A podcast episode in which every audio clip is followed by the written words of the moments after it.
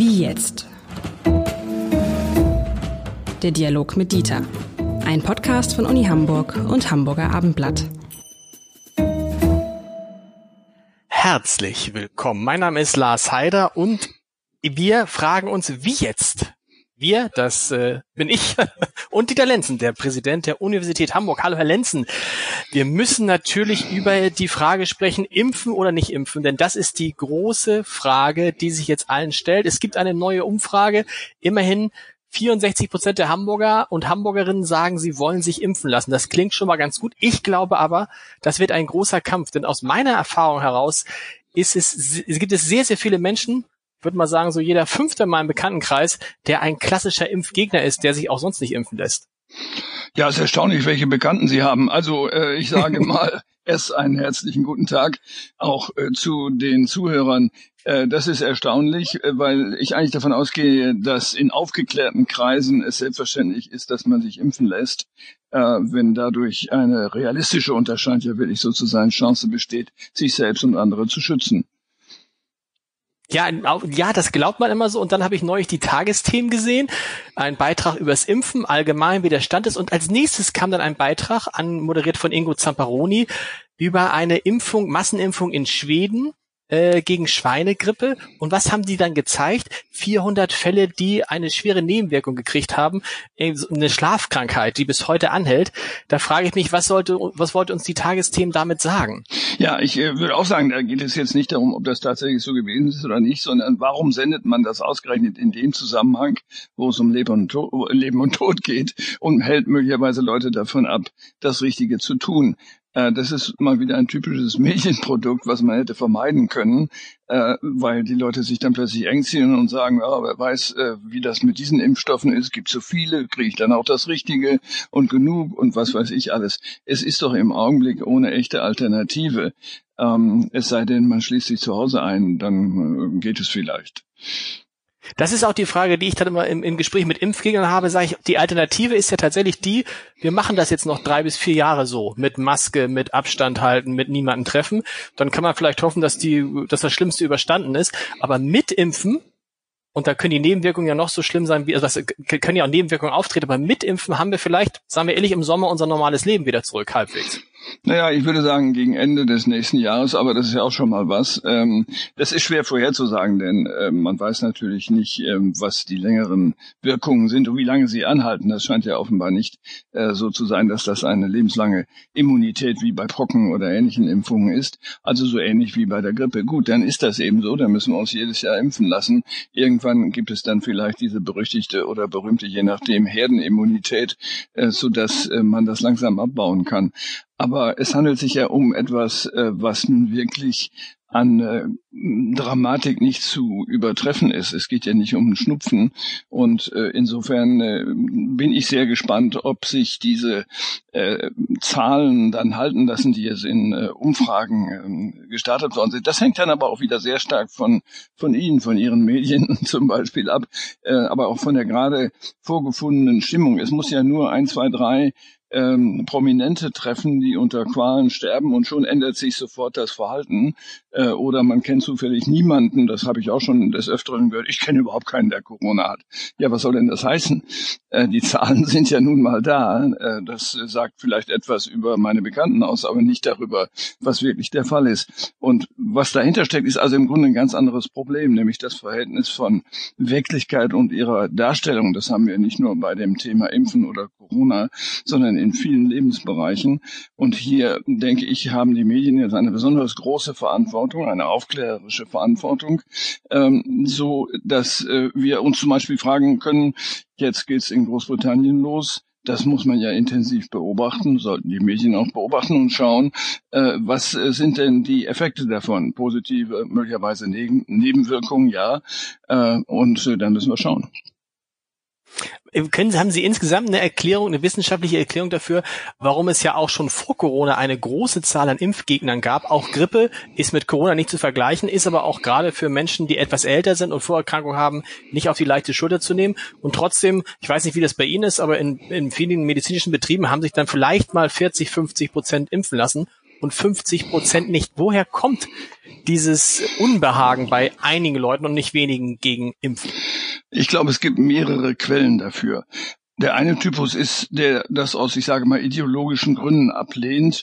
Das mögen religiöse Gründe sein oder auch andere, äh, nach dem Muster, es kommt, wie es kommt und ich habe nicht das Recht zu intervenieren. Äh, das ist eine quasi religiöse Position.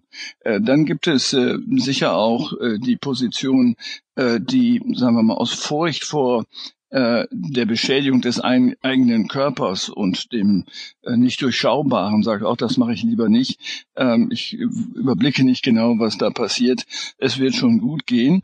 Und äh, es wird schon gut gehen, ist vielleicht auch ein dritter Typus, sagen wir mal, der äh, mit einem Grundoptimismus durch die Welt geht und sagt, mich trifft das alles nicht. Ähm, das, ähm, glaube ich, ist nicht nur eine psychologische Frage, sondern letztlich auch eine anthropologische, die ja in viele tausend Jahre zurückgeht und sagen, welches Recht haben wir eigentlich, unser Schicksal selbst zu bestimmen? Und ich denke, dass das eher dahinter stecken mag bei denen, äh, die äh, nun aus, ähm, sagen wir mal, philosophischen, religiösen Gründen Impfungen äh, ablehnen. Selbstverständlich haben wir das Recht. Dieses eine Leben gehört uns und niemandem sonst. Wir achten ja auch sonst darauf. Wir schnallen uns ja auch beim Autofahren an und versuchen beim Autofahren nicht mit geschlossenen Augen zu fahren, zum Beispiel. Und so nach dem Motto, ja, äh, äh, das Schicksal liegt dann halt in der Hand von wem auch immer. Ja, ja, das ist richtig, ist nicht ganz vergleichbar. Man würde ja möglicherweise von den eben skizzierten Positionen aus sagen, ich fahre gar nicht Auto, weil das nicht natürlich ist, äh, sondern gehe zu Fuß. Äh, das gibt es ja auch. Aber äh, Sie haben recht, äh, das Leben ist lebensgefährlich und äh, man kann sich diesen Gefahren natürlich ein Stück weit entziehen, das Leben damit verlängern und vor allen Dingen auch qualfreier gestalten. Wenn man nur einmal auf einer solchen Station gewesen ist und Gott sei Dank wird das ja jetzt häufiger gezeigt, dann kann man ja nicht ernsthaft sagen, dass das egal ist. Ist es, ist es bei den Wissenschaftlern, von denen Sie umgeben ist, ist es einfacher, die zu überzeugen, als beispielsweise Journalisten, sich gegen Corona impfen zu lassen? Also ich kenne natürlich nicht alle Wissenschaftler und schon gar nicht alle Wissenschaftler äh, unserer Universität, aber ich kenne niemanden, der mir vorgetragen hätte, ähm, was er auch nicht muss, äh, dass er oder sie sich nicht äh, impfen lässt aus grundsätzlichen Überlegungen. Nein, also äh, in einer aufgeklärten Institution erwarte ich auch, äh, dass es eine aufgeklärte Haltung zu solchen ähm, wesentlichen Fragen des Lebens gibt. Nein, ich glaube, dass es tatsächlich auch einen Zusammenhang sowohl zwischen dem Bildungsstatus und der Bereitschaft, sich impfen zu lassen, aber auch äh, zwischen, sagen wir mal, grundsätzlichen weltanschaulichen äh, Positionen und dieser Bereitschaft gibt. Die, Sie haben gesagt, die Medien haben eine große Verantwortung. Ich finde ja auch, dass die Wissenschaft eine große Verantwortung hat. Ich sehe immer wieder Wissenschaftler, die werden gefragt, wie sicher ist denn dieser neue Typ Info? Dann geht es halt um das Erbgut etc. Und dann sind die Wissenschaftler halt so, wie sie sind, immer abwägend. Ne?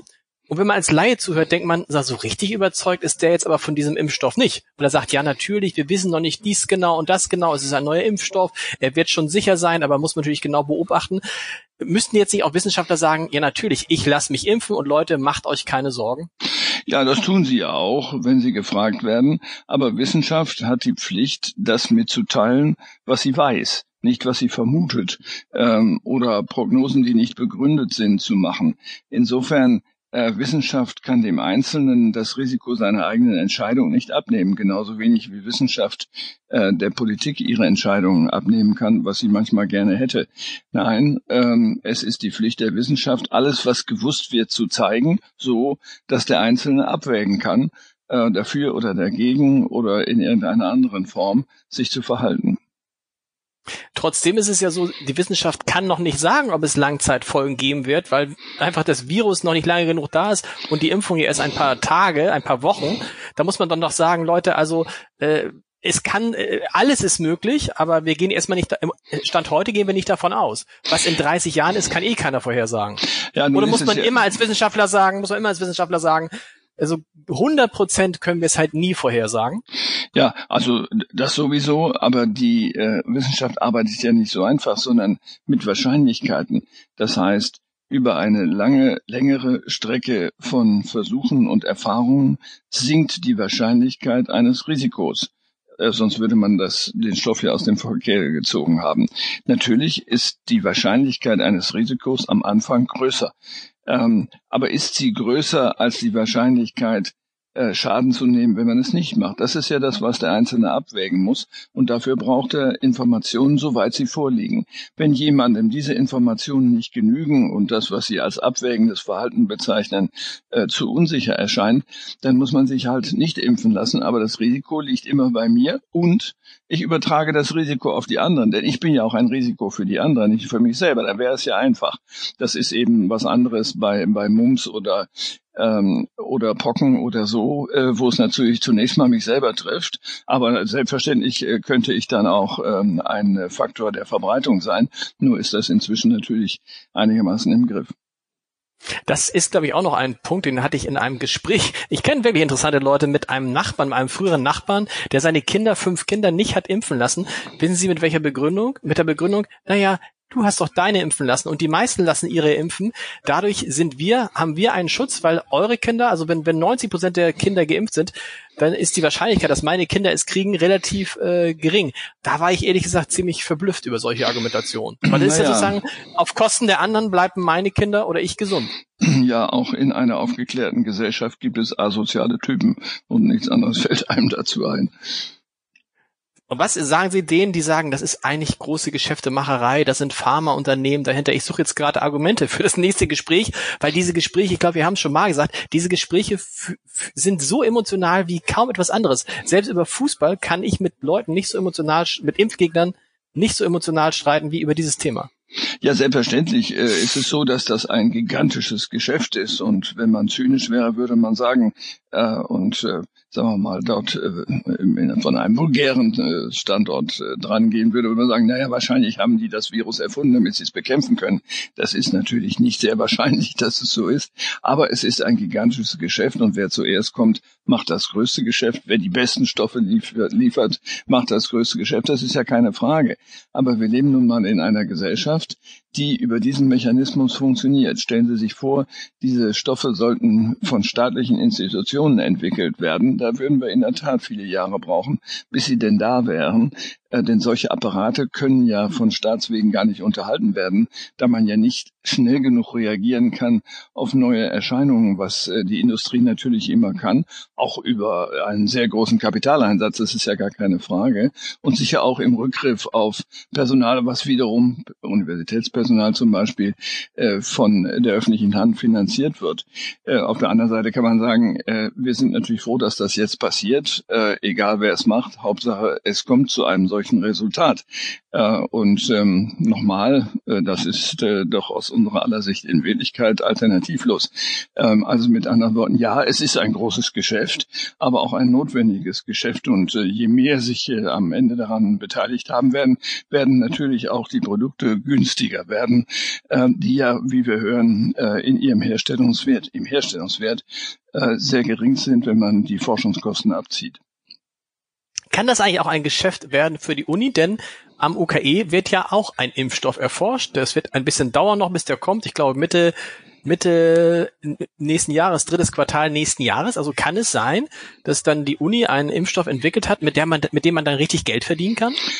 Ähm, also grundsätzlich ja. Ähm, der jetzt äh, ja sehr schnelle äh, Erfolg von BioNTech ist ein universitärer ähm, äh, Impfstoff, wenn Sie so wollen. Die Universität Mainz äh, hat äh, eine Ausgründung gemacht und BioNTech äh, geht letztlich zurück auf äh, Wissenschaftler, die an der Universität Mainz das entwickelt haben und sich vor vielen Jahren äh, mit diesen Themen selbstständig gemacht haben. Also insofern sieht man auch, wie hier ohne eine staatliche Investition, zum Beispiel in diese Professoren äh, und in die wissenschaftlichen Mitarbeiterinnen, äh, das gar nicht möglich gewesen wäre.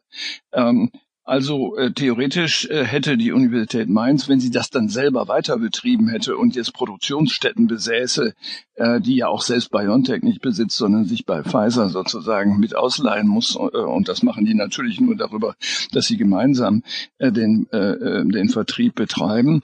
Sowas kann eine Universität nicht machen, denn sie ist keine Fabrik. Man könnte sich vorstellen, dass äh, also eine Universität auch selber Anlagen besäße. Das wären aber Investitionen, die sich aus Steuermitteln kaum rechtfertigen ließen, weil sie ins Blaue hineingemacht werden müssten.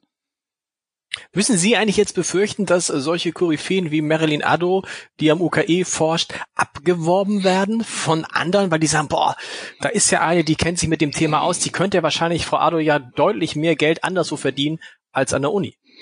Also dieses Risiko besteht immer dann, äh, wenn eine Universität äh, Koryphäen hervorgebracht hat, äh, die ähm, im Laufe der Jahre eben zu diesem Status herangewachsen sind. Und äh, dann äh, greift letztlich der Marktmechanismus. Das heißt, äh, wenn eine andere Universität, ein Unternehmen, was viel gefährlicher ist, äh, jemanden abzuwerben versucht und ganz andere Preise zahlen kann, als wir sie zahlen dürfen, dann ist das so. Dann muss man das zur Kenntnis nehmen.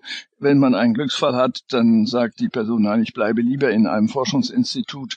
Äh, ich brauche keine Millionen, äh, weil ich dort in Ruhe äh, an dem nächsten Impfstoff oder was immer mich interessiert weiterarbeiten kann. Aber ähm, das ist bei Fußballern, die Sie gerade erwähnt haben, ja auch nicht anders. Ähm, man wird abgeworben. Äh, Gott sei Dank werden keine äh, Ablösesummen bezahlt. Das wäre vielleicht für eine Universität ganz nett, äh, wenn jemand weggeht, äh, dass dann der, der ihn holt, zehn Millionen bezahlen muss. Aber das hat sich noch nicht eingebürgert. Und Sie dürfen nicht, Sie können nicht mitbieten?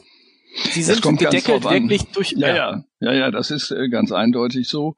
Ähm, es äh, gibt bei Rufen aus der Wissenschaft, äh, aus der Wirtschaft, Entschuldigung, aus der Wirtschaft gibt es die Möglichkeit, nach oben hin etwas, ähm, sagen wir mal, großzügiger zu sein. Oben heißt am Ende der Gehaltsmöglichkeiten großzügiger zu sein.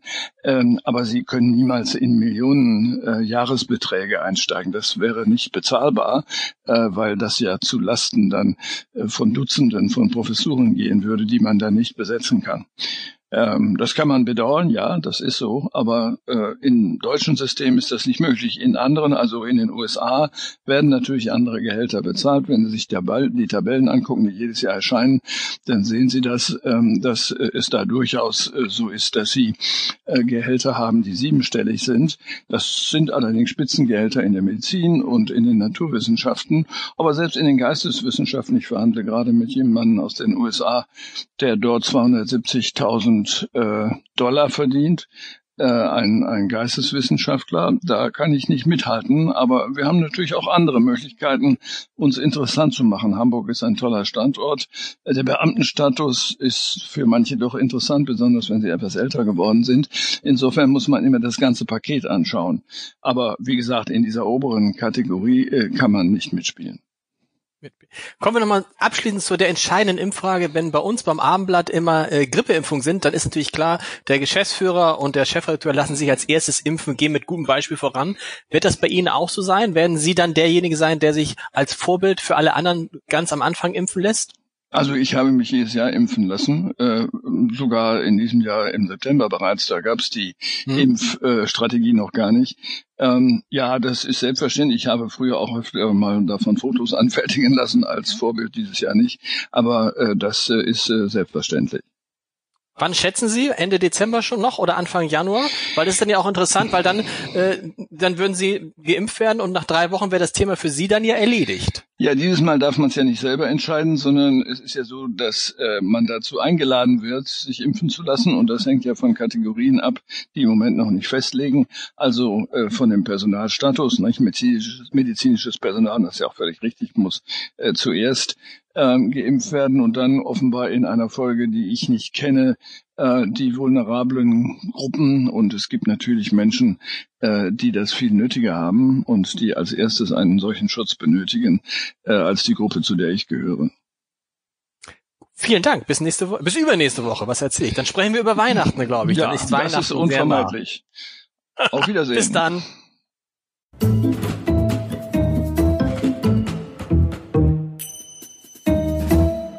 Weitere Podcasts vom Hamburger Abendblatt finden Sie auf abendblatt.de slash podcast.